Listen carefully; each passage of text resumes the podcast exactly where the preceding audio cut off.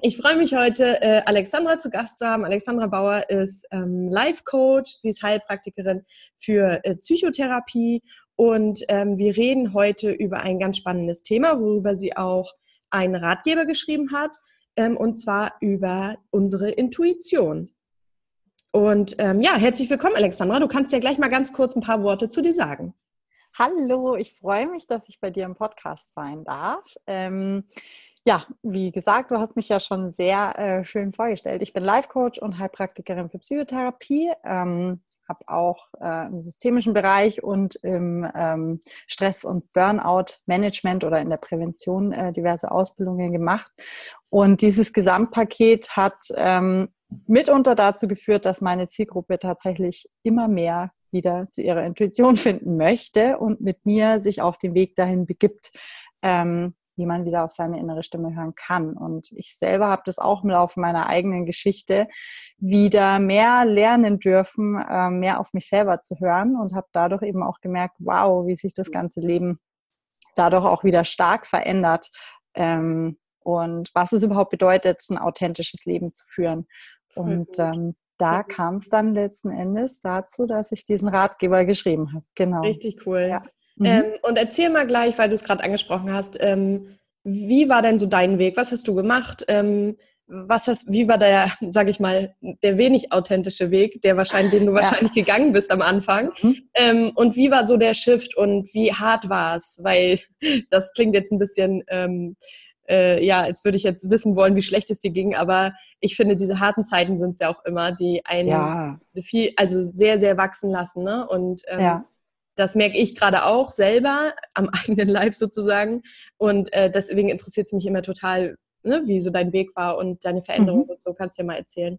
Mhm.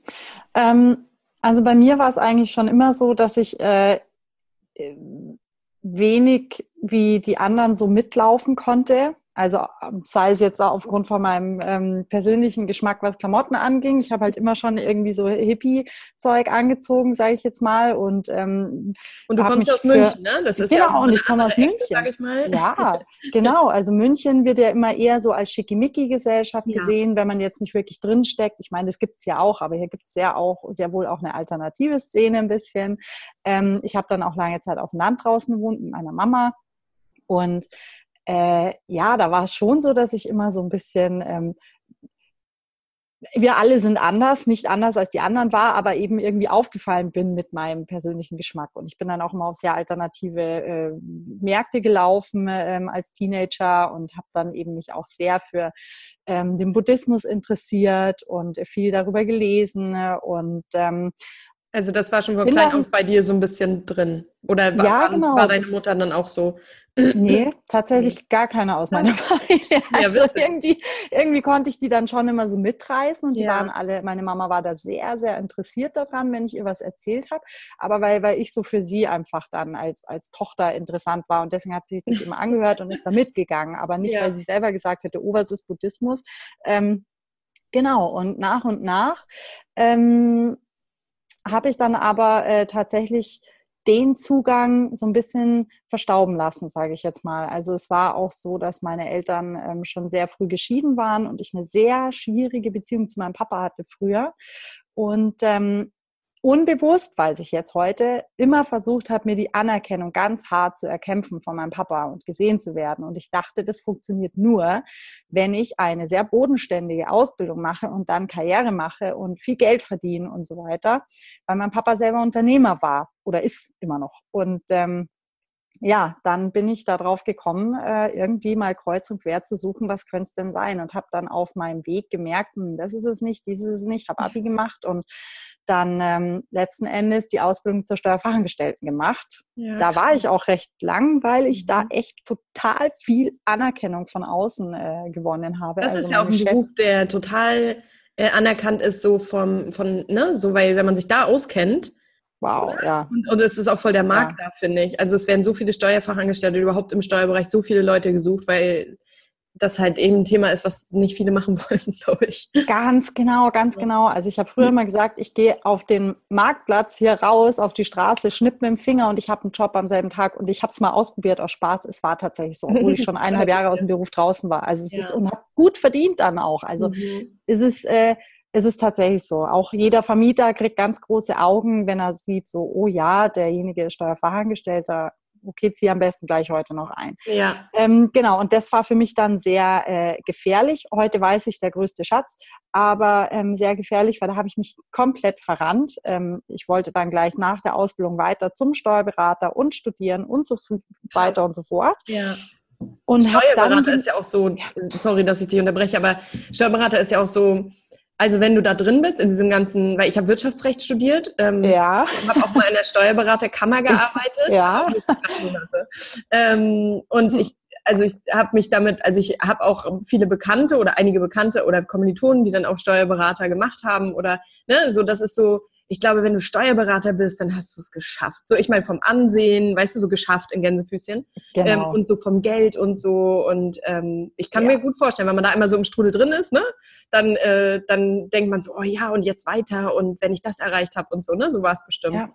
Ja, und die Arbeit hört ja auch nie auf. Also nee. es ist, es ist nicht so, dass du irgendwas fertig machst, weil es ist fertig, steht das nächste an. Also ja. es ist so, so ein wirklich ganz, ganz gefährliches Hamsterrad. Und ähm, für mich war das dann brutal. Also ich musste es wirklich auf die ganze harte Schiene lernen, ähm, weil ich tat, ich habe wirklich wochenlang zwölf Stunden am Tag ohne Pause gearbeitet, habe immer noch mehr Ordner genommen, war auch in den Kanzleien, in denen ich ganz schnell nur als Einzelperson alles gemacht habe, Office mhm. Management, Ausbilderin und die Steuererklärungen, wow. ähm, war in vielen Startup-Kanzleien und dann habe ich irgendwann gemerkt, so stopp, das sind gar nicht die Kanzleien, die immer so verkehrt sind. Da muss es irgendwas in dir geben, was hier falsch läuft. Weil mhm. das kann nicht sein, dass irgendwie fünf Kanzleien in Folge immer wieder zu dem gleichen Ergebnis geführt haben in mir. Mhm. Und ähm, ich habe auch gemerkt, ich bin gar nicht mehr ich selber. Also ich war wirklich völlig getrieben von, von äußeren Dingen ähm, und, und wurde dadurch auch tatsächlich krank. Und ähm,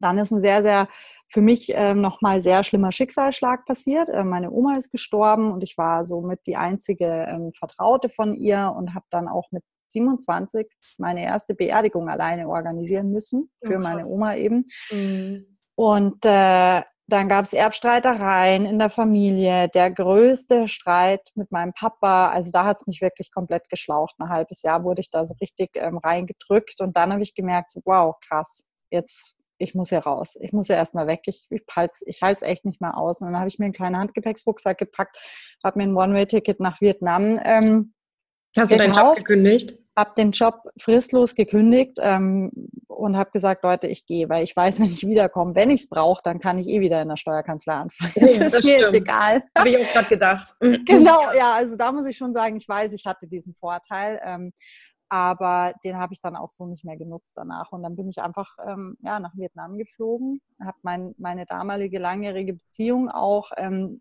hier zurückgelassen. Der konnte nicht mit, hat aber gesagt, mach's, ich verstehe es, du musst es tun. Mhm. Und ähm, ja, aus diesem One-Way-Ticket wurde ein Jahr Reisen durch ähm, sämtliche Länder und Kontinente und ähm, sehr starkes Reflektieren mit mir selber. Ich hatte sehr oft, sehr lange kein Internet. Ich war, wie gesagt, ja alleine unterwegs und konnte wirklich immer jeden Tag so gestalten, wie ich es wollte.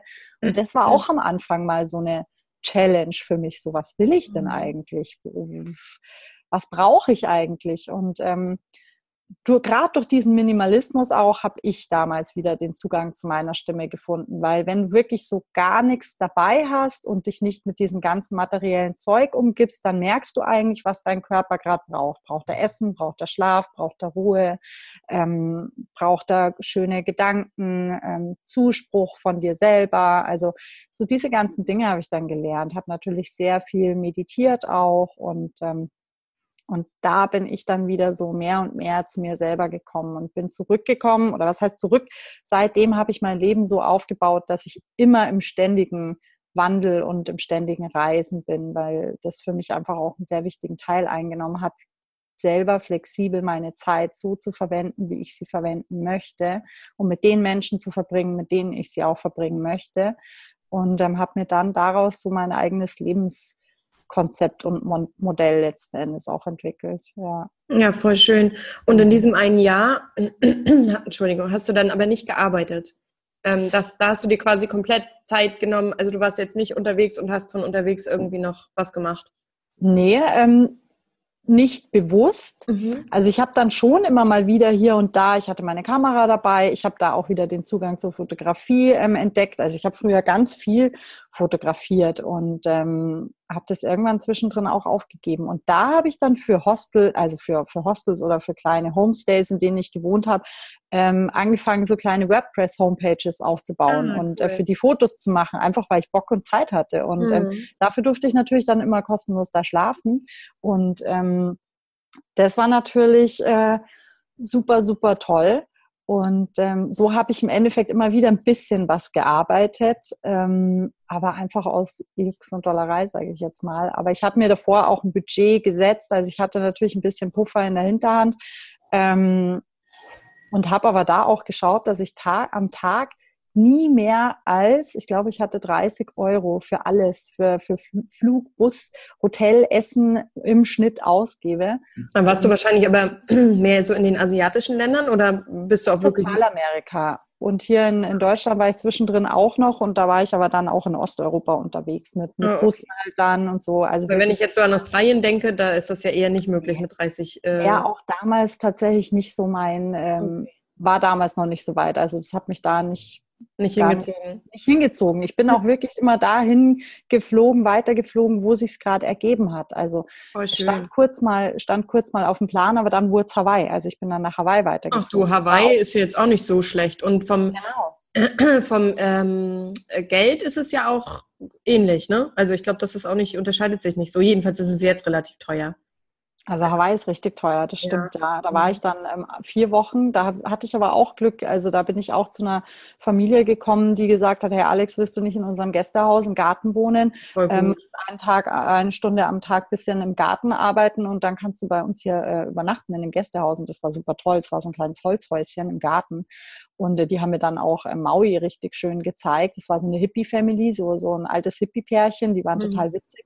Und ähm, dann war ich bei denen drei Wochen. Also und danach ja. habe ich, bin ich mit jemandem, den ich vorher auf Bali kennengelernt habe, ähm, von LA nach hier äh, St. Louis äh, mit dem Auto gefahren, weil der umgezogen ist und einmal quer durch Amerika mit dem Truck gedüst ist. Und dann bin ich damit und dann haben wir National Camps, äh, Nationalparks gecampt und so weiter. Also ja. so hat sich meine Reise gestaltet, immer, immer mit dem Flow gehen und einfach ja, schauen, was schön an, nehme ich mit, okay. Und ist das auch, meinst du, das ist auch so eine ähm, vielleicht auch ein bisschen nicht nur auf Reisen, sondern auch im Alltag ein bisschen der so mit dem Flow gehen? Also es fällt ja. mir gerade so ein.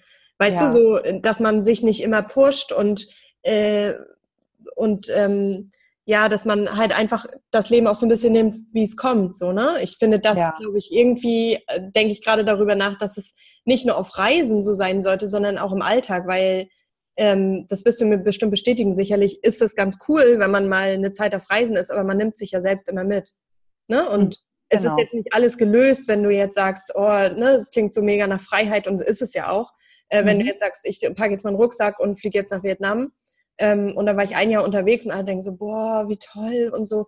Ja, es ist auch total toll. Ich finde es mega, dass du es gemacht hast. Aber ich sage immer, du hast auch da mit dir natürlich zu tun, weil du nimmst ja dich immer mit. Also du hast da extrem mit dir zu tun, weil ja. hier hast du sämtliche Ablenkungen. Und genau. wenn du auf Reisen mit dir alleine bist und wirklich auch in Situationen, wo du einfach nicht mehr wegkommst oder auch in Situationen, die, also ich hatte Situationen, die sehr gefährlich für mich waren, die ja. lebensbedrohlich auch waren. Okay, krass. Ähm, da hast du schon sehr stark mit dir zu tun und da kannst du auch nicht davonlaufen, weil mhm. früher, so vor fünf, sechs Jahren war es immer so, ja, die, die reisen, die laufen mal vor irgendwas davon. Du rennst mitten rein, mitten mhm. rein und mhm. du wirst mit dir konfrontiert, weil es gibt Partyurlaube und es gibt das Reisen. Und auf Reisen ähm, war ich jetzt zum Beispiel für mich persönlich halt nicht ständig irgendwie unterwegs, einen Tag hier, einen Tag dort, sondern ich war sehr lange immer an dem gleichen Ort und ähm, das waren Orte, da war nicht viel los. Ja. Also ich war mhm. teilweise in einem Fischerdorf, da waren zehn Häuschen und da war hier nichts mit WLAN und da war eine, eine Bar und da habe ich gegessen jeden Tag, Frühstück, Mittag, Abendessen und da vor mir war das Meer. Und wenn du da den ganzen Tag äh, sehr meditativ acht Stunden am Meer sitzt und mal rausschaust und mit dem Boot rausfährst, da kannst du vor deinen Gedanken nicht mehr davonlaufen, das weil da gibt es keine Playstation, da gibt es keine Party, da gibt's mhm. kein, da trinkst du nicht Alkohol äh, und da lernst du dich so richtig kennen. Und auch in ja. den Situationen, wie gesagt, die gefährlich sind, lernst du dich kennen und kennst danach deine Stärken auch mhm. und erkennst die dann eben auch. Von dem ja. her, ähm, das ist eine sehr harte Schule oftmals. Ähm, und hier, klingt immer so romantisch, ne? Ja, genau. Es klingt immer so romantisch, aber wenn man dann überlegt, und ich habe später ja dann auch gearbeitet auf Reisen und so mache ich es heute auch, du musst halt sehr viel mehr organisieren als mhm. zu Hause. Es ist hier halt schon sehr bequem bei uns in Deutschland und sehr, sehr ähm, gut ausgestattet alles. Ähm, und das ist halt im Ausland nicht so. Und da muss ich gar nicht nach äh, Mexiko gehen. Das reicht schon im europäischen Ausland, dass es oftmals ganz andere Zustände gibt. Mhm. Aber wie du sagst, ja, es ist natürlich auch wichtig hier im Alltag, gerade wichtig hier im Alltag, den Flow zu finden, beziehungsweise wirklich auch den Zugang zu deinen eigenen Bedürfnissen zu finden und ähm, auch immer mal wieder den Blickwinkel zu wechseln, damit du auch selber immer wieder merkst, passt jetzt gerade alles so oder gibt es da noch eine andere Seite oder wie kann ich vielleicht an dieses Thema rangehen, das sich gerade für mich so schwierig darstellt. Und da hilft schon oftmals, wenn du gewohnte Wege ein bisschen veränderst. Mhm. Und äh, wenn du jeden Tag den gleichen Weg von A nach B gehst, zum Beispiel in die Arbeit oder so, dir einfach denkst, okay, heute steige ich mal eine Station früher aus der U-Bahn aus. Oder mhm. ich gehe heute mal links die Straße lang und schau mal, wohin die mich führt. Ja. Und unbedingt rechts. Und ähm, oder wenn man mal in der Stadt unterwegs ist, auch in der eigenen oder im eigenen Dorf, dann einfach mal andere Wege einschlagen und sich einfach mal treiben lassen und versuchen, den Blick so auf die Dinge zu richten, als hätte man es noch nie gesehen, als wäre man gerade im Urlaub und man entdeckt ganz viele neue Dinge. Und ähm, das hilft gerade, wenn man in Situationen steckt, in denen man denkt, so man steckt fest, hilft gerade so etwas enorm. Mhm. Also, das ist unfassbar, wie das jedes Mal wieder helfen kann, dass du dir denkst, oh krass, wieso ist mir denn die Lösung noch gar nicht gekommen? Das stellt sich ja auch gerade da. Also es ist total witzig, was da dabei dann rauskommen kann. Mhm. Ein ja. guter Tipp auf jeden Fall. Ähm, und wenn wir jetzt mal so zurückgehen, du bist dann nach dem Jahr zurückgekommen und ähm, hast dann natürlich nicht wieder im Steuerbüro angefangen. Erzähl mal, wie es dann weiterging für dich. Genau, also ich habe dann ähm, eben meine ganzen verschiedenen Ausbildungen gemacht. Ähm, ich habe angefangen mit einer äh, praktischen Ausbildung für Gesprächspsychotherapie. War das denn immer alles nebenberuflich? Weil, also wie, wie hast du das dann finanziert? Oder mit Rücklagen? Ich habe das ähm, A mit Rücklagen finanziert und ich habe B dann in der Gastro gearbeitet. Mhm. Ähm, weil ich das schon immer machen wollte, weil das so ein Ding war, das wollte, ich wollte mir sicherstellen, dass ich, egal was ist, immer irgendeinen Job finde, mit dem ich Geld verdienen kann. Ja. Ähm, einfach weil das, das bedeutet für mich tatsächlich finanzielle Freiheit, zu wissen, ich bin immer fähig, egal mit welchem Job, mir Geld zu verschaffen. Mhm. Und da mhm. gehört für mich die Gastro dazu, weil da muss ich jetzt im Endeffekt, ähm, also ich muss schon gewisse Kompetenzen mitbringen, aber ich kann einfach von heute auf morgen diesen Job annehmen, so meine ich jetzt. Ähm, ja. Und äh, das wollte ich mir damals einfach beweisen und das hat mir dann noch super viel Spaß gemacht. Ich war in einem super tollen Café, hatte ganz, ganz liebe, tolle Kollegen und ähm, habe dann auch eine Zeit lang noch eine Shopleitung nebenher in einem Laden gemacht, der ähm, vegan war, Fairtrade, öko-friendly und so weiter. Und dann ähm, immer, immer so äh, auf Stundenweise, oder? Äh, genau, also den habe ich tatsächlich dann ähm, angefangen Vollzeit zu machen, mhm. ähm, einfach weil es sich angeboten hat und weil ich da Spaß dran hatte. Und, das ist ähm, halt auch immer der Punkt, ne? Genau, weil man, man selber dann noch so denkt, boah, ey, ja, wenn alle Stricke reißen, ich meine, ich kenne das ja von mir, dann gehe ich wieder zurück. Ich habe ja eine Ausbildung oder ein Studium oder was auch immer. Aber man muss ja nicht wieder das machen, wo man eigentlich gar keinen Bock mehr drauf hat, so wie ja. du. Für dich wäre es ja wahrscheinlich, also sage ich mal von außen, sieht es ja so, boah, die könnte eigentlich im Steuerbüro ne, richtig gut oder in der Kanzlei und Steuerberater machen und so weiter. Ähm, aber warum denn? Du kannst auch in die Gastro gehen oder dich für einen Laden engagieren, wo du voll hinterstehst. Weißt du, das ja. ist doch, und das ist bei mir ganz oft so der Denkfehler, dass ich manchmal so denke, so, oh, ich kann doch nicht jetzt das machen, weißt du so. Aber mhm. wenn es mir doch Spaß macht, warum denn nicht? Weil ja. so dieses Zurückgehen ins Büro wäre für mich der Tod, wirklich. Mhm. Ich kann mhm. es nicht mehr. Ich würde eingehen. Es, äh, also ja. wirklich sprichwörtlich eingehen. Und ich habe ja mal, ich habe dir erzählt, ich mal kurz drei Monate nach meinem Studium der erste Job so ne, so voll gedacht, boah, jetzt startest du voll durch. Du hast studiert und verdienst bestimmt gut. Und ähm, da habe ich drei Monate in der Steuerberaterkammer. Ich bin wirklich wie eine Pflanze, kannst du dir vorstellen immer mehr eingegangen. Ich bin nicht mehr gerne rausgegangen, also ich habe mich auch nicht mehr gerne mit Freunden getroffen. Das war wirklich schrecklich, bis ich dann gesagt habe, so dieser Job lässt alle Lebensenergie aus mir weichen. Ich muss hier weg. Ja. Und ähm, und das ist also ich glaube, das ist immer noch so ein gesellschaftliches Ding. Vielleicht sehe ich das auch nur so, aber dass man immer so denkt, oh, wie sieht denn das aus, wenn ich jetzt ne studiert habe und jetzt aber in einem Café arbeite oder ähm, und nicht mehr im Studium bin, sondern einen Masterabschluss habe. Oder weißt du, wie ich meine? So, ja. die, ich glaube, die Gedanken gibt es ganz oft, wenn man, man denkt ganz oft, wenn man einmal einen Weg eingeschlagen hat, dann muss man den die ganze Zeit weitergehen. Ja. So, weißt du, ja, ich glaube, ja, ja, genau. Früher gab es ja auch oft den Satz, wenn man Abitur gemacht hat, dann darf man es doch nicht verschwenden. Da, da habe ich genau. mir auch irgendwann gedacht, was, was? Abitur verschwenden? du, das ist voll so ein, Meine so ein Glaubenssatz, oder? Ja, egal, ob ich jetzt, ja, das ja. sind natürlich, das sind absolut krasse Glaubenssätze ja. und natürlich auch Prägungen und Erfahrungen, die wir in unserer Familiengeschichte erlebt haben. Ja. Ähm, und und den Zahn, den musste ich mir auch enorm ziehen. Mhm. Also den habe ich mir eben auch auf Reisen dann wirklich ziehen müssen irgendwann, weil ich mir gedacht habe, nein, das geht nicht mehr. Ich kann nicht mehr dran nach, drüber nachdenken, in ein Büro zu gehen Vollzeit. Das bin nicht ich. Und ich habe auch gemerkt, wie sich in mir mein ganzer Magen dagegen wirklich, der hat rebelliert, als ich dran gedacht habe. Und ich habe gemerkt, nee, krass, das geht überhaupt nicht. Und mhm. der Witz ist, ähm, wie du vorher gesagt hast, ich meine, da war ich da Shopmanagerin in diesem kleinen Laden. Ähm, der auch total süß war und so weiter. Und ich habe bei weitem, also wirklich viel weniger verdient als vorher. Aber das war für mich nie ein Thema, in der ganzen Zeit nicht. Und der, der Oberwitz ist, ich bin super mit diesem Geld zurechtgekommen. das ist also, wirklich krass. Das ist krass. was ich gebraucht habe. Ja. Und ähm, hatte ein super tolles Leben, weil mich der Job halt nicht gestresst hat.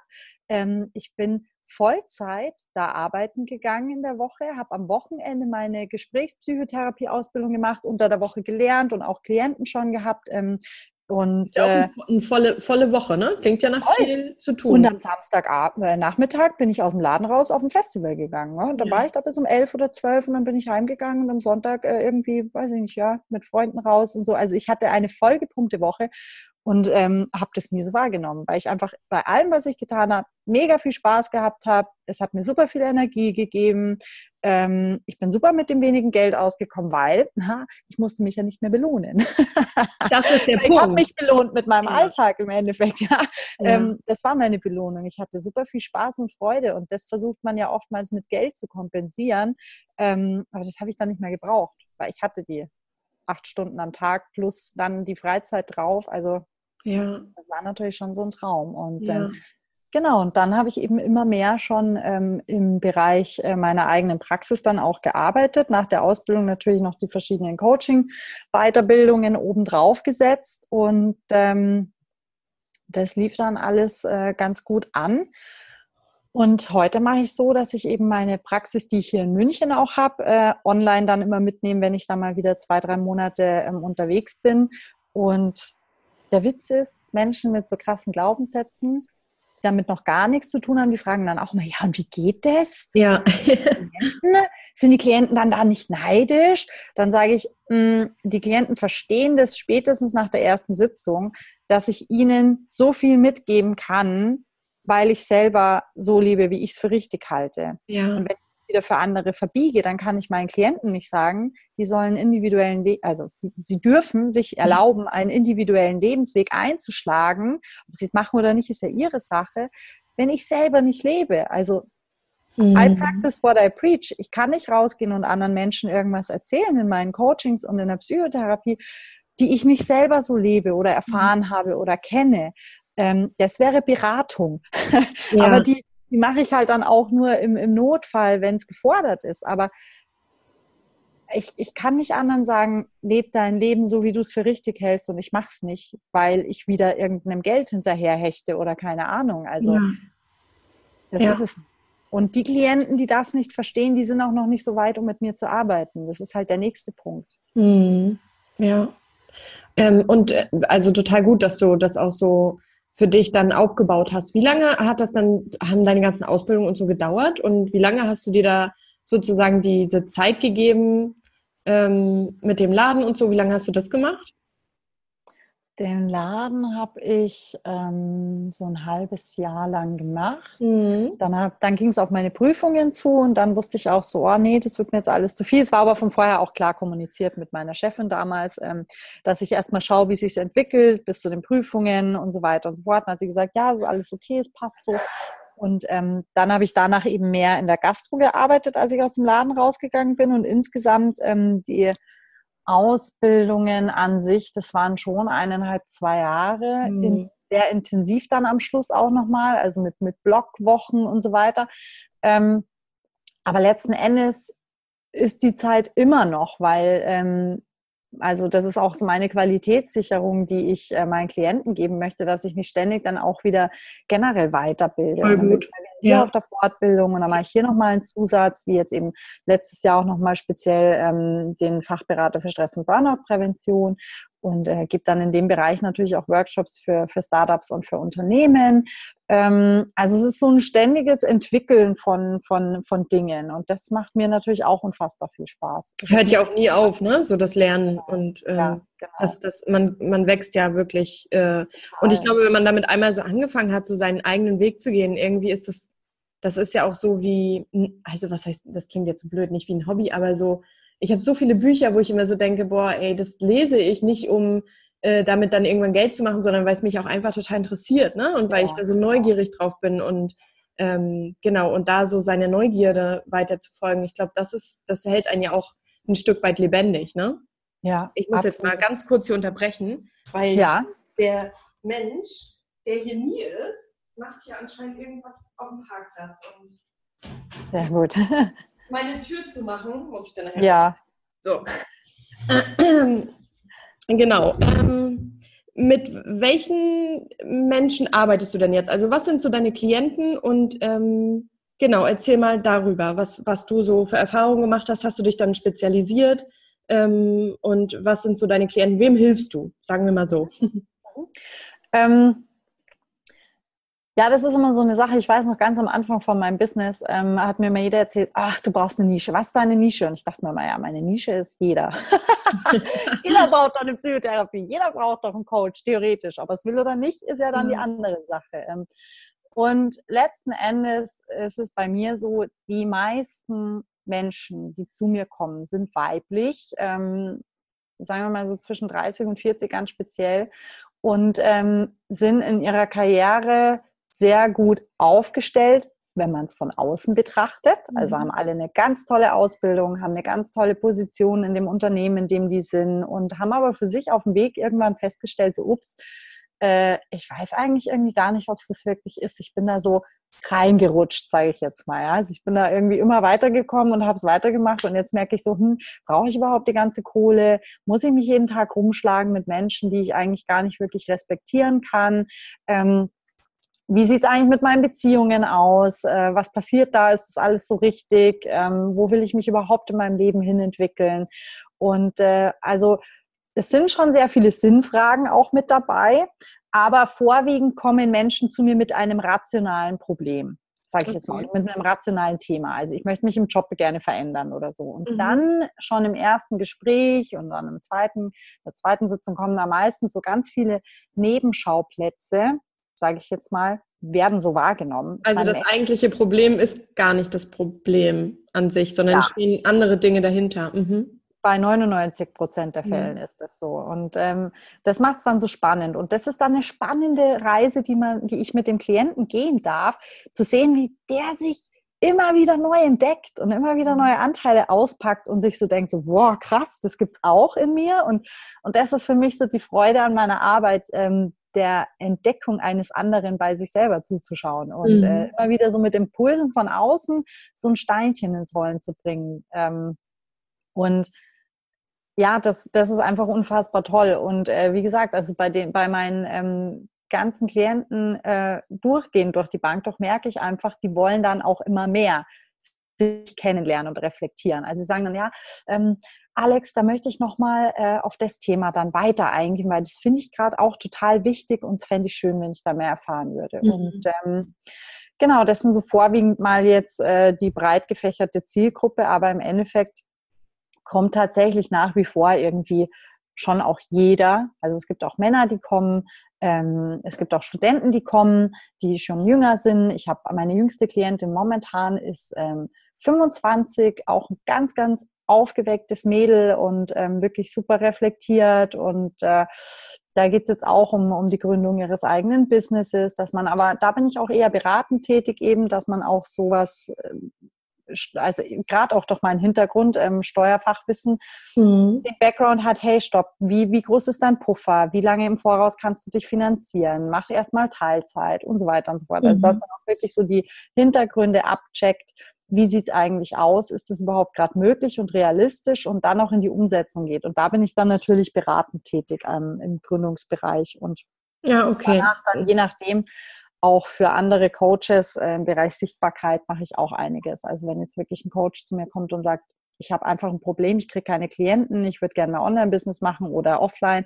Wie mache ich das? Wie komme ich dahin? Dann bin ich auch ähm, als SEO äh, Professional sozusagen unterwegs, ähm, mache auch Social Media, Content Management und so weiter. Also auch da wieder ist es ähm, schon sehr breit aufgestellt. Alltag macht, genau. Ja. ja. ja.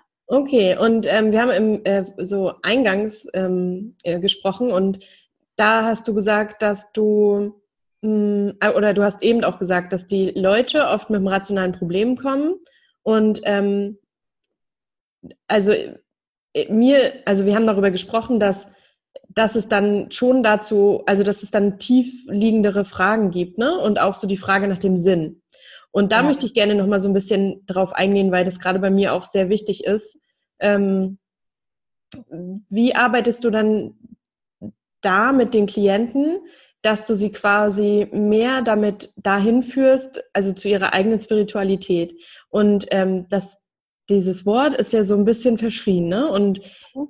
wie kommt, also finde ich, oder? Also ja, es, wird, es, es erlebt gerade so eine, ja genau, es wird gerade besser und es wird gerade moderner und jünger und ähm, aber jeder ist ja spirituell, ob er das nur will ja. oder nicht. Das, das wissen ja. wir ja beide.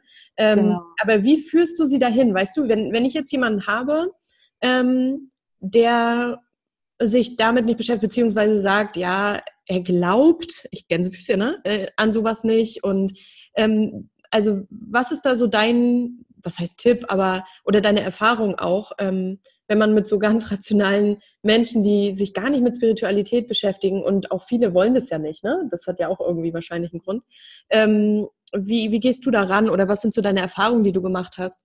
Mhm. Wie ist da der, der Shift dahin?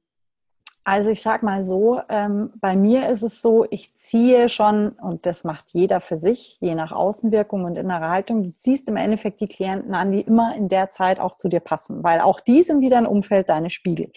Und äh, bei mir ist es schon so, dass die meisten meiner Klienten zwar sehr rational im Alltag sind, aber irgendwie schon mal konfrontiert wurden, damit zu verstehen, was ihre eigene Spiritualität ist. Mhm. Und ähm, in irgendeiner Art und Weise schon mal der Zugang so ein bisschen da war. Und jetzt ist es so, ich habe ähm, bin ja auch im, im Mentaltraining ähm, ganz gut aufgestellt und äh, da kann man Dinge schon sehr einfach dem verkopftesten Menschen erklären, wenn man sagt, na, wie arbeiten denn Spitzensportler, wenn die gerade verletzt sind?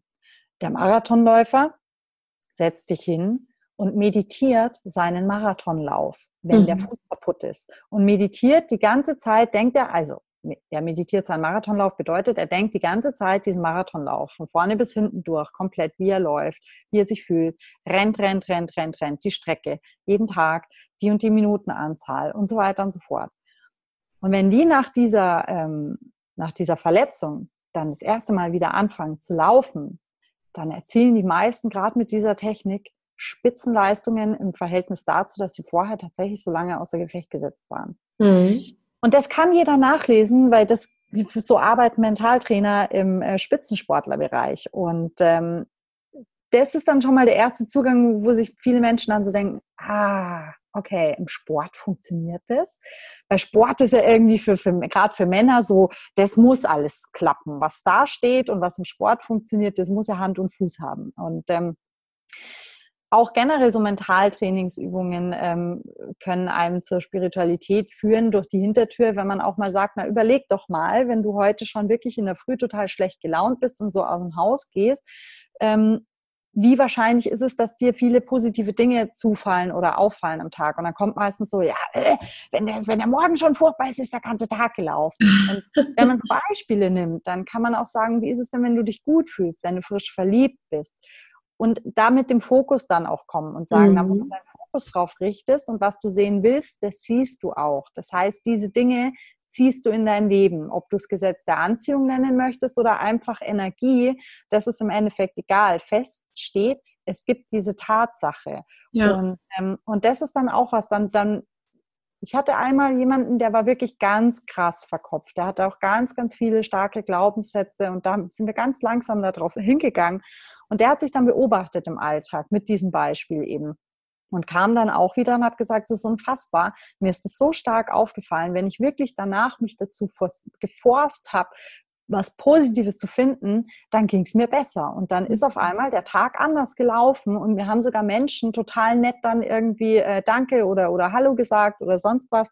Also mit diesen Beispielen kann man viele Menschen dann abholen und ähm, dann auch den Blick nach innen richten und auch vor allem auch ähm, so die Eigenverantwortung auch zurückholen, dass ein Mensch merkt, wow, ich habe es wirklich selber auch zu einem ganz großen Teil selber in der Hand, die Hoffnung dann auch zu schüren. Weil es ist ja nicht nur eine Aufgabe und eine Arbeit, die wir haben, dass wir uns selber, äh, dass wir für uns selber verantwortlich sind, sondern im Gegenteil, es ist ja ein super Pluspunkt. Mhm. Weil wir wissen, egal wie scheiße es ist, wir haben immer ganz viel wieder in der Hand, da rauszukommen. Mhm.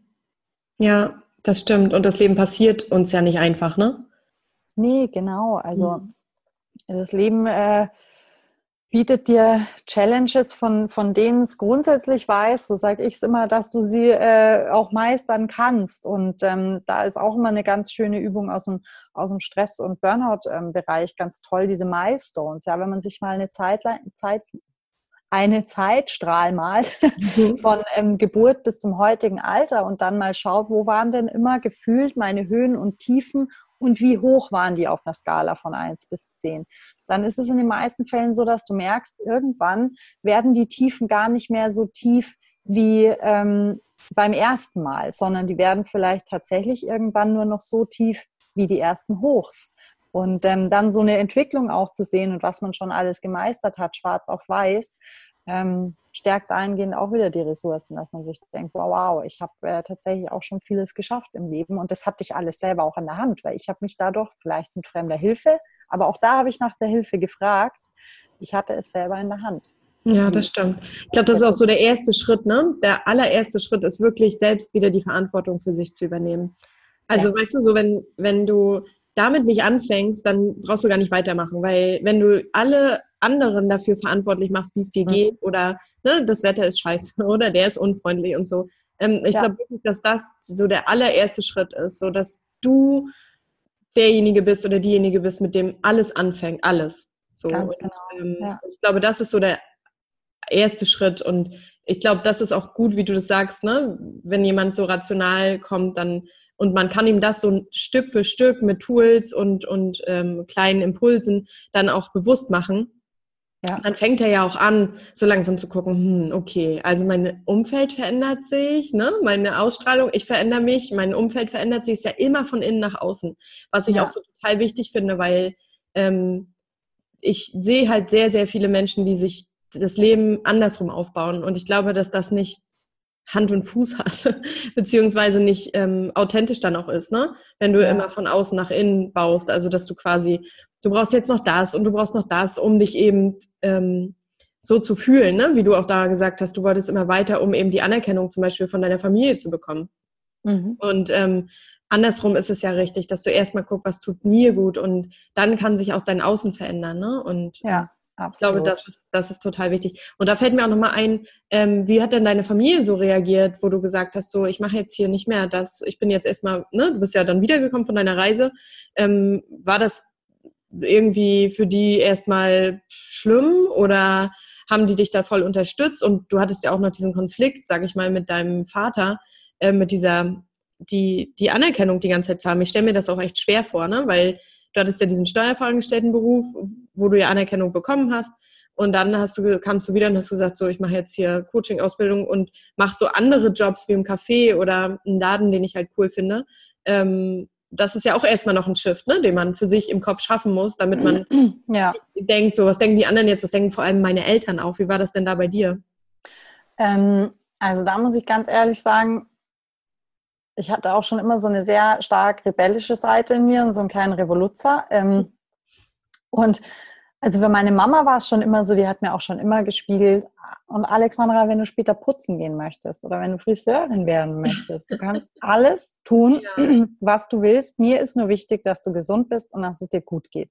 Das ist doch schon und, eine ähm, super, super, Einstellung. Wenn man die mit auf den Weg kriegt, ne, dann Allerdings. Ist, ja, ja. Und ähm, meine Oma, die damals eben auch äh, zu dem Zeitpunkt da verstorben ist, ähm, hat immer gesagt, wenn du am Sonntag schon merkst, dass du am Montag nicht gerne in die Arbeit gehst, dann musst du diesen Job kündigen. So. Geil. Und, das ist cool. Und, ja, genau. Und die war eben auch immer viel auf Reisen in ihrem Leben und ist schon 1960 damals als Au pair äh, nach New York übergeschifft. Oh, äh, cool. Mit dem Dampfer rübergefahren als junge Frau und äh, hat dann da einfach mal drei Jahre in Amerika gearbeitet. Ohne Internet, ohne irgendwas, äh, ohne irgendwelche Au-pair-Blogs. Ja. und hat, hat das damals so durchgezogen. Und da hatte ich schon sehr starke ähm, Vorbilder in meinem äh, Familienkreis. Auf jeden Fall. Und ähm, bei meinem Vater war es so, das war natürlich mein, mein eigener Kopf, der mir da diesen Streich gespielt hat. Weil mein Vater zu mir, ähm, also da, da ist dann natürlich auch eine Geschichte dazwischen. Ähm, es hat auch was äh, mit meiner Reise, meiner Weiterentwicklung zu tun. Aber heute haben wir das beste Verhältnis ever und sehr liebevolles und wertschätzendes Verhältnis. Mhm. Ähm, weil äh, da haben eben auch verschiedene Dinge dazu geführt. Und äh, als ich ihm das damals erzählt habe, da war er total äh, stolz und hat gesagt, ja, das passt ja auch super toll zu dir und das ist ja ein schöner, schöner Beruf auch und ganz toll. Und ähm, also was eher, eher in deinem Kopf quasi und ähm natürlich, ja, wie wir meistens. Also mhm. es ist ja meistens so die Realität, die wir uns in unserem Kopf spinnen, weil andere das tatsächlich gar nicht unbedingt von uns erwarten, mhm. weil vielleicht auch hinter offen ausgesprochenen Erwartungen von der Seite des anderen eher der Wunsch steht, dass man gut aufgehoben ist, dass man finanziell abgesichert ist, dass man irgendwie sich keine Sorgen machen muss. Also das ist auch ja, eher das, was dahinter steht, ja. Bei Eltern genau, gerade, ne? Mhm. Richtig, da kommen ja auch Ängste mit. Also ich meine, das ist, äh, ist, halt einfach auch wichtig, sich klar zu machen. Ähm, es entstehen so viele Realitäten in unseren Köpfen, aber wir können es klären, indem wir miteinander kommunizieren und auch mal nachfragen. Und ähm, also wie gesagt, da hatte ich wirklich volles, volle Unterstützung, auch was dann die Selbstständigkeit anging. Und ähm, heute, heute höre ich von beiden Seiten, also von meiner Mama auch schon früher immer, aber heute sagt auch mein Papa zu mir, er ist stolz auf mich und er freut sich und das ist so toll, wie alles läuft. Und auch mit dem Buch letztes Jahr, ich meine, ähm, heutzutage als No-Name-Autor wirklich von einem Verlag angenommen zu werden und, und, und die Möglichkeit zu haben, so ein Buch zu veröffentlichen, ähm, ist wirklich auch was ganz Tolles. Und ja. das weiß kann ich mittlerweile auch schätzen und das kann ich auch anerkennen für mich selber. Und, ja. ähm, und danach kam dann mein Papa auch ums Eck und hat gesagt, wow, toll, ich bin echt stolz auf dich. Ähm, also wenn du dich selber änderst und deine innere Haltung zu deiner wahren inneren Haltung machst, ähm, dann kann dein Umfeld ganz leicht mitgehen. Mhm. Und wenn nicht, dann kannst du ganz leicht mitgehen und sagen, okay, die müssen es nicht. Es reicht, wenn ich es tue. Und das ist okay. Ja, das gibt dir auch total viel Kraft, ne? Und Macht, sage ich mal, über dein eigenes, über dein ja. eigenes Leben. Ja. Ähm, sag mal, weil du gerade es äh, angesprochen hast, du jetzt nochmal so ganz zum Schluss, ähm, erzähl ein bisschen was über dein Buch. Ähm, das ist ja so ein kleiner Ratgeber, ne? wie man wieder mehr auf seine innere Stimme, auf seine Intuition hören kann. Ja. Ähm, und vielleicht hast du ganz zum Abschluss noch einen Tipp, wie man es tatsächlich schaffen kann. Mhm. Ähm, genau, also grundsätzlich geht es in dem Buch ähm, darum, wa was ist eigentlich diese Intuition, von der wir jetzt die ganze Zeit so sprechen. Und ähm, es gibt dann mehrere Kapitel, also insgesamt äh, 12, 13 schöne Kapitel, wo du wirklich ähm, Übungen dazu findest. Und zwar Übungen, da brauchst du jetzt nichts weiter außer dich selber. Höchstens mal ein Blatt Papier und einen Stift. Ähm, aber ansonsten dich selber und ähm, kannst direkt loslegen, auch ohne jegliche Vorkenntnisse, was Meditation oder sonst was angeht. Ähm, du wirst super toll durch das Buch geführt und geleitet. Ähm, und kannst nach und nach eben auf diese verschiedenen Übungen immer wieder im Alltag zurückgreifen. Das war mir sehr wichtig, dass es auch Übungen sind, die du im Alltag anwenden kannst, auch wenn du auf dem Weg in die Arbeit bist, ähm, weil das ist unser Alltag, unser aller Alltag. Und darum geht es, da Ruhe zu finden. Und ja. ähm, ebenso findest du natürlich auch viele autobiografische äh, kleine Geschichten von mir und von meinen Reisen, ähm, wie ich da immer so dazu gekommen bin, äh, wieder auf meine Stimme zu hören und was mir vielleicht passiert ist, wenn ich es mal nicht getan habe. Ähm, und es ist im Endeffekt ganz flüssig auch zu lesen. Ich bekomme äh, von allen uneingeschränktes Feedback, dass die meisten, also dass alle eigentlich das am Stück durchgelesen haben. Ähm, es ist auch wirklich ganz toll für einen Sonntag mal, Vormittag, Nachmittag oder im Urlaub am Strand. Ähm, ist zum Glück auch sehr klein und leicht, passt auch in jede Handtasche rein. Also von dem her auch immer praktisch mal so mitzunehmen und mal wieder durchzublättern. Gibt es bei Amazon oder? Kannst kann du auch bei Amazon bestellen, kannst ja. du auch im normalen Buchhandel bestellen ähm, okay. ähm, oder beim Schirner Verlag direkt Online-Shop. würde das mal verlinken ähm, in den Show Notes. Ne? Dann genau. kann da jeder mal gucken. Und sag mal, hast, mal, hast du so einen Tipp ähm, oder zwei, wahrscheinlich gibt es da, es gibt ja mehrere, aber wo du sagst, so das wäre wichtig, ähm, damit wir da mal wieder hinkommen und, und mehr darauf hören, weil ich glaube, wenn man auf seine Intuition hören kann und auf seine innere Stimme, dass, dass das Leben viel, viel schöner wird. Also mhm nicht so von jetzt auf gleich, aber also ich glaube, vielleicht kannst du mir dazu stimmen, dass es zuerst tatsächlich sogar ein bisschen schwerer wird, ähm, dass es ein bisschen holpriger wird, mhm. weil man ja einfach Dinge auch, sag ich mal, loslässt, Glaubenssätze überwindet. Ähm, weil wenn deine Intuition sagt zum Beispiel, das macht dir jetzt gar keine Freude, also du gibst ja einen Tipp gleich, wie sie das sagt, ähm, dann, und du kannst, du sagst aber so, boah, ne, den Job jetzt zu kündigen, oh Gott, und so, ne, das hat ja auch was damit zu tun, wagst du jetzt den Schritt und so weiter. Also erstmal wird es vielleicht ein bisschen holprig, aber ich glaube, dass es danach wirklich, es lohnt sich so, weil danach lebst du ja dein Leben authentisch und nach deinen Vorstellungen und lernst es, glaube ich, wie so ein Muskel immer mehr auf deine Intuition zu hören. Und deswegen lohnt es sich total. Und ähm, sag mal, was du so als wichtig empfindest, ähm, was man machen kann, um auf seine mhm. Intuition zu hören. Mhm. Ähm, also wichtig ist zu verstehen, dass wir alle haben diese innere Stimme, weil das ist nichts anderes außer wir selber. Ja. Also das ist unser, unser authentischstes Ich. Äh, noch mehr können wir da praktisch nicht zu unserem Urquell kommen. Und ähm, wie wir da hinkommen, ist im Endeffekt, indem wir uns für uns selber auch mal mehr Ruhe gönnen und diese Ruhe auch mal aushalten. Weil ähm, das ist tatsächlich für viele so ein Problem oder was heißt Problem, so eine, so eine Hürde erstmal, eine Challenge, ähm, zu schauen, wie kann ich Stille aushalten in mir. Ähm, und ich finde es immer ganz schön, einfach mal in die Natur rauszugehen. Ähm, und das kann auch ein Park sein äh, oder, oder an den Fluss gehen, an den Bach gehen und einfach wirklich mal alle Sinne da frei laufen zu lassen. Also wirklich mal sich äh, eine Minute zu nehmen, was höre ich alles. Dann eine Minute zu nehmen, was sehe ich alles, ähm, was rieche ich momentan alles. Vielleicht auch mal mit den, mit den Fingern irgendwie einen Baum anzufassen, ähm, durchs Gras zu streifen, vielleicht mit den nackten Füßen. Das wäre natürlich am optimalsten, mit den nackten Füßen durchs Gras zu laufen, auf Erde zu laufen, weil ähm, durch unsere ganze elektrische Ladung, die wir Menschen von uns mitbringen und die die Erde hat, können wir uns tatsächlich ähm, an der Erde, also wenn es wirklich Naturerde ist und Gras ist, wieder aufladen sozusagen. Ähm, von dem her ist Barfußlaufen auch mal eine ganz tolle Sache, ähm, wenn man solche Übungen macht. Und einfach mal schaut, wirklich seine, seine Sinne an sich Stück für Stück komplett zu nutzen und zu schauen, was ist denn alles um mich herum da hilft uns A langfristig, warum tun wir es? Es hilft uns, im Hier und Jetzt zu sein. Es hilft uns, negative Gedankenspiralen erstmal kurz ausschalten zu können.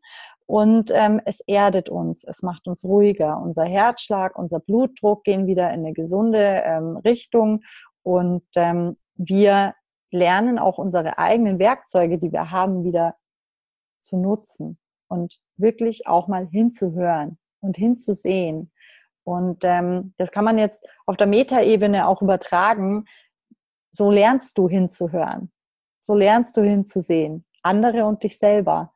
Ähm, und das ist für mich so eins der wichtigsten Tools, um erstmal wirklich zu sagen, grounde dich einfach nochmal. Schau, dass du für dich selber wenigstens mal für fünf Minuten am Tag deine innere Mitte findest. Und ähm, das ist ein ganz, ganz starkes Tool. Also sowas, sowas mache ich auch im Naturcoaching immer mal wieder, solche Übungen, weil die ganz viel Wirkung im Nachgang noch haben. Cool. Ja, also finde ich, finde ich richtig gut, sich da Zeit zu nehmen für sich, auch wenn man noch so einen stressigen Alltag, sage ich mal, hat. Ähm, aber ich glaube, das wird sich auszahlen. Also ähm, es kann aber auch sein, das, was ich eben gesagt habe, würdest du mir dazu stimmen? Es kann aber auch sein, dass du das machst und dann merkst du aber, dass dein Leben gar nicht so läuft, wie du es eigentlich hättest. Was mhm. mache ich dann?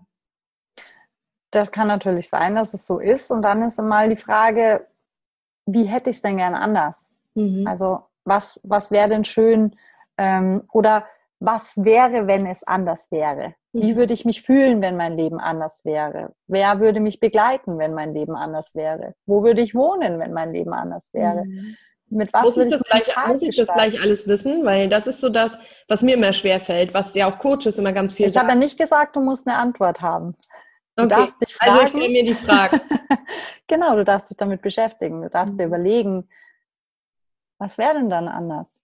Okay, also wenn, wenn ich dann weiß, dann kannst du fragen, wie möchte ich mich fühlen? Und mhm. wenn du darauf keine Antwort hast, was vermutlich eher äh, der, der, also was vielleicht ein Prozent der Fälle wirklich so ist, dass du nicht weißt, wie du dich fühlen möchtest im Alltag, dann kannst du dich fragen, wer von den Menschen, die jetzt schon da sind, oder wie sollen die Menschen sein, die mich umgeben? Ja. Sollen die mich inspirieren? Sollen die wertschätzend sein?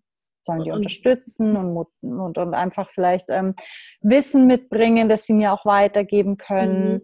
Das kannst ähm, du ja auch auf den ähm, Lebensbereich übertragen, was du gerade gesagt hast. Ne? Also wenn ja. ich jetzt sage so, boah, ich merke immer mehr, ich nehme mehr Zeit für mich und ich merke immer mehr, dass mein Job mir einfach gar keinen Spaß bringt, ne? Mhm. Oder gar keine Freude oder mich nicht erfüllt. So, dann würde ich mich fragen, woran merke ich das denn, ne? So und und was möchte ich eigentlich stattdessen, ne, was du gerade gesagt hast? Wie möchte ich zum Beispiel, dass mein Chef ist? Wie möchte ich eigentlich arbeiten? Wie möchte ich, dass meine genau. Kollegen sind? Möchte ich eigentlich Kollegen haben?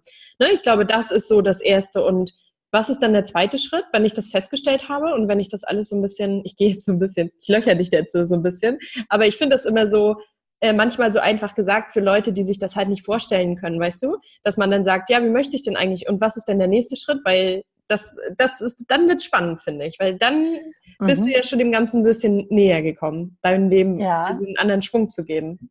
Genau. Ähm, vielleicht dann da, wenn ich merke, ich bin da schon total ungeduldig, sich selber auch versichern, darfst du auch Zeit lassen, diese Fragen zu beantworten. Und es gibt nicht so wie bei einem Rezept den Fünf-Schritte-Plan, der jetzt für jeden funktioniert, nicht? Schade. sondern ähm, also wirklich auch zu lernen, zu vertrauen und dem Ganzen Zeit zu geben, weil es hat ja schließlich auch viele Jahre gedauert, dass du überhaupt erst dahin gekommen bist, wo du jetzt bist. Und ähm, wenn du dir schon mal die Gedanken gemacht hast, wie es eventuell sein sollte oder sein darf, wie du es haben möchtest, dann kannst du dir ähm, das Ganze auch schon mal schwarz auf weiß aufschreiben, weil da werden dir auch noch viel mehr Gedanken kommen.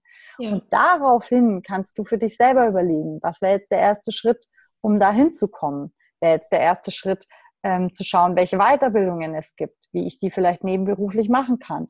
Oder ähm, ob ich vielleicht sechs Wochen unbezahlten Urlaub haben kann, um die Reise zu machen, die ich immer schon machen wollte. Mhm.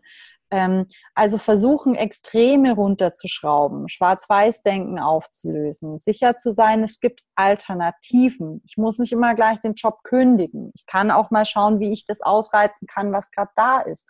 Sich auch sicher zu sein, es gibt in jeder Beziehung und sei es jetzt vertraglich in der beruflichen Beziehung oder in der partnerschaftlichen Beziehung Spielräume, die man ausreizen kann, indem man sich zusammen hinsetzt und drüber spricht und ähm, Kompromisse eingeht und ähm, wirklich auch diese harten Grenzen, die oftmals in den Köpfen gesetzt sind, so aufzulösen und zu sagen, okay, es gibt nicht nur immer die eine und die andere Seite, es gibt dazwischen auch eine Bandbreite von anderen Alternativen, die sich vielleicht auch noch rausstellen. Mhm. Ähm, mit Menschen sprechen, die da schon sind, wo du hin möchtest. Ähm, ja.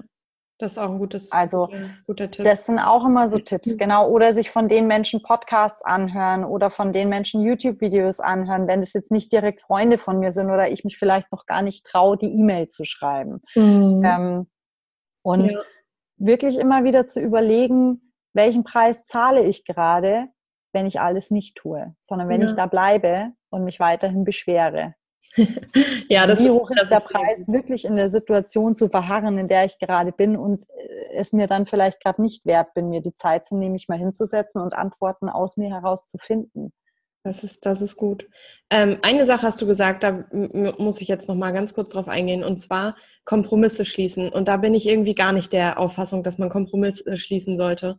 Also weißt du, ähm, ich, ich habe für mich die Erfahrung gemacht, dass also ich der Podcast heißt ja 29.000 Tage und unser Leben ist einfach super kurz. Das sind, das sind nicht mehr und nicht weniger, na, es sind schon manchmal mehr.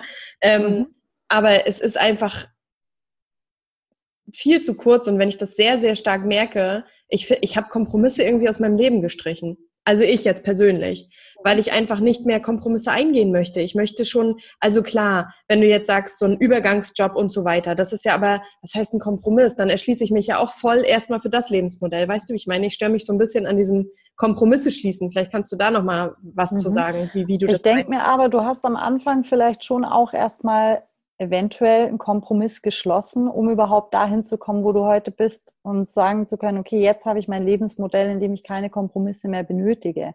Mhm. Weil es gibt Menschen, die haben kein finanzielles Polster. Die können nicht von heute auf morgen ihren Job kündigen, weil er scheiße ist und weil ihr Chef sie blöd behandelt ähm, weil das Arbeitslosengeld vielleicht zu wenig ist, um die Familie zu subventionieren, weil die mhm. vielleicht alleinerziehende Mutter sind und eine Tochter haben mhm. ähm, und aus der Wohnung gerade nicht raus können, weil eventuell, ich rede hier ja von meinen Münchner Klienten auch vorwiegend, ja. der Münchner Wohnungsmarkt grausam ist. Wenn du heute äh, da rausgehst, ähm, dann ja. kannst du froh sein, wenn du mit einem guten Job und einem guten Verdienst überhaupt in zwei, drei Monaten eine Wohnung findest. Mhm. Und ähm,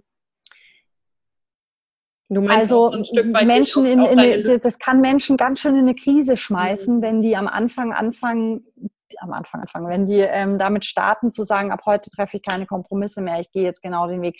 Ich bin bei dir, dass ich sage, das ist absolut toll, wenn man dahinter stehen kann und das so durchziehen kann, weil das gibt dir ganz viel Freiheit und so kannst du authentisch leben. Mhm. Ähm, aber ich gehe auch einen Kompromiss ein, wenn ich meinem Klienten sage, ich hätte jetzt morgen um 7 Uhr einen Termin frei ähm, und merke aber an dem Tag, hm, das Wetter ist jetzt total schön. Ich hätte auch natürlich irgendwie Lust, jetzt in den englischen Garten zu gehen nach fünf Sitzungen, aber ja. ich bin auch genauso gerne für meinen Klienten da. Mhm. Ein Kompromiss eingehen heißt ja nicht immer, ich ähm, entscheide mich gegen mich mhm. sondern ich entscheide mich auch ein Stück weit für den anderen. Und wir sind soziale Wesen, die auf die Gesellschaft angewiesen sind, ähm, sei es jetzt in der Partnerschaft im sehr engen Sinne oder in der Freundschaft oder kollegial. Und Beziehungen bestehen immer ein bisschen aus Geben und Nehmen. Und das ist im Endeffekt der Kompromiss. Man kann es ja anders nennen. Ich meine, es ist ja auch immer eine Frage des Wordings. Mhm. Ähm, aber ja, äh, also auf, die, auf dieser Ebene verstehe ich das auf jeden Fall, ne? Auf, also auf so einer runtergebrochenen. Aber ich glaube, bei mir, also ich störe mich nur manchmal so an diesem Kompromisswort oder aus, an dem Ausdruck. Ähm, ich glaube, dass das, was ich meine und was, also was du meinst, ist total richtig. Aber ich meine eher wahrscheinlich mit den Werten, weißt du? Ich glaube, bei mir ist es so ganz doll, wenn die Werte nicht mehr, ich kann auch keinen Kompromiss schließen und sagen, ähm, so, äh, das, weißt du, ich verbiege mich jetzt dafür und so weiter. Ähm, und so ein Kompromiss wäre ja auf dem Weg, ne? wenn du sagst so, was kann ich jetzt machen? Ich schließe jetzt den Kompromiss, ich bleibe jetzt bei der Arbeit noch so lange, bis ich weiß, wie es dann weitergehen kann. So, ne? Ich glaube, das, ja. ist, das ist ja auch ganz gut, aber so ein Kompromiss schließen sind manchmal, ist manchmal ein bisschen aufgeschoben, sag ich mal. Weißt du, oder, oder so ein bisschen, ähm, ja, ich weiß nicht, ich störe mich so ein bisschen an diesem es gibt ja so viele, die schließen Kompromiss und leben dann so damit. Weißt du, wie ich meine?